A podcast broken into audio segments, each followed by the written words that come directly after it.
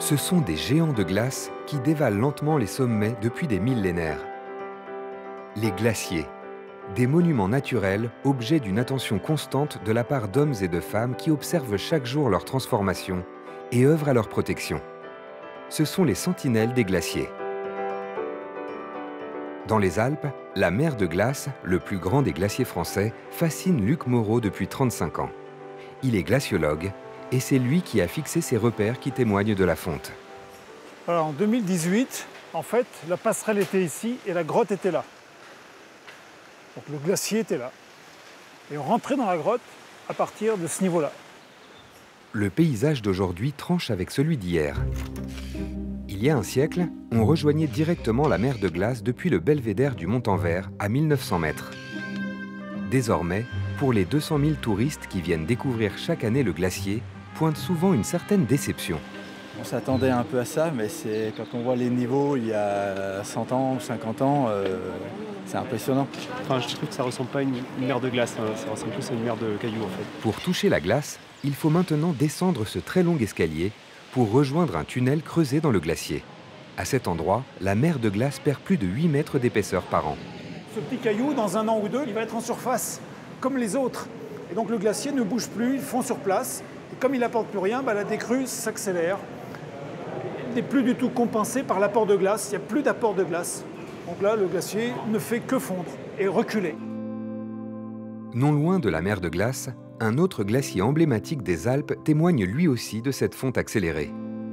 Le glacier des Bossons prend sa source au sommet du Mont Blanc et s'étend sur 7 km. Pour ces randonneurs, il faudra compter deux heures de marche pour rejoindre le glacier depuis la vallée de Chamonix. Le gardien des lieux. Salut Timothée. Salut, ça va les pauvres Belle journée pour aller au glacier là. hein. Timothée Motin tient la buvette sur le chemin d'accès au glacier. Il peut observer chaque jour la transformation du paysage. Après la fonte des pyramides de glace qui faisaient la célébrité des Bossons, un lac est apparu récemment. Avec le retrait du glacier, on découvre euh, tous les jours des, des nouveaux cailloux, des nouveaux blocs, des nouvelles dalles, des nouveaux euh, lacs comme celui-ci. Et c'est ça qui est extrêmement euh, intéressant dans ces balades glaciaires, justement, euh, au glacier des Bossons. En allant un peu plus haut, le glacier dévoile d'autres surprises. À sa surface apparaissent des objets qu'il a transportés au fil du temps. Ça, c'est un frein d'atterrissage du bouillon. Quasiment sûr. Tiens, tu peux m'aider Et il y a une référence. Ouais, ben regarde, c'est marqué. Regarde là. Regarde. Boeing. Deux accidents d'avion ont eu lieu près du sommet du Mont Blanc.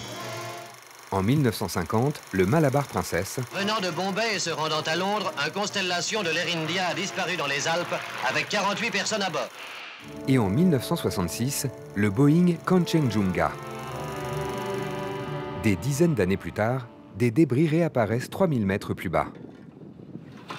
Ah, c'est encore un morceau de carlingue avec des ferrures. Il faut vraiment comprendre que l'avion s'est s'est écrasé quasiment au sommet du Mont Blanc et qu'il a mis à peu près 50 ans à arriver jusqu'à là en pièces détachées.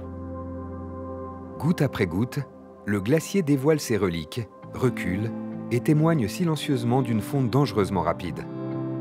La température monte et la montagne se fragilise, parfois jusqu'au point de rupture.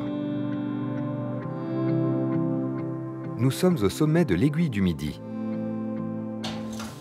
Alpiniste, mais aussi scientifique, Ludovic Ravanel et son collègue travaillent sur les conséquences du réchauffement climatique. On mettra un ancrage sur l'arête pour pouvoir descendre jusqu'à l'éperon rocheux. Puis après, on fixera la 100 mètres et on descendra sur, euh, sur la corde de 100 mètres. Et ouais, il y a neigé de plus que. Oh putain, t'as l'appel J'ai l'appel, ouais, t'as l'appel. Il a abondamment neigé la veille. Les deux hommes s'engagent dans une exploration périlleuse sur un glacier bien particulier. Un glacier dit suspendu, accroché à la paroi. Allez, Ludo.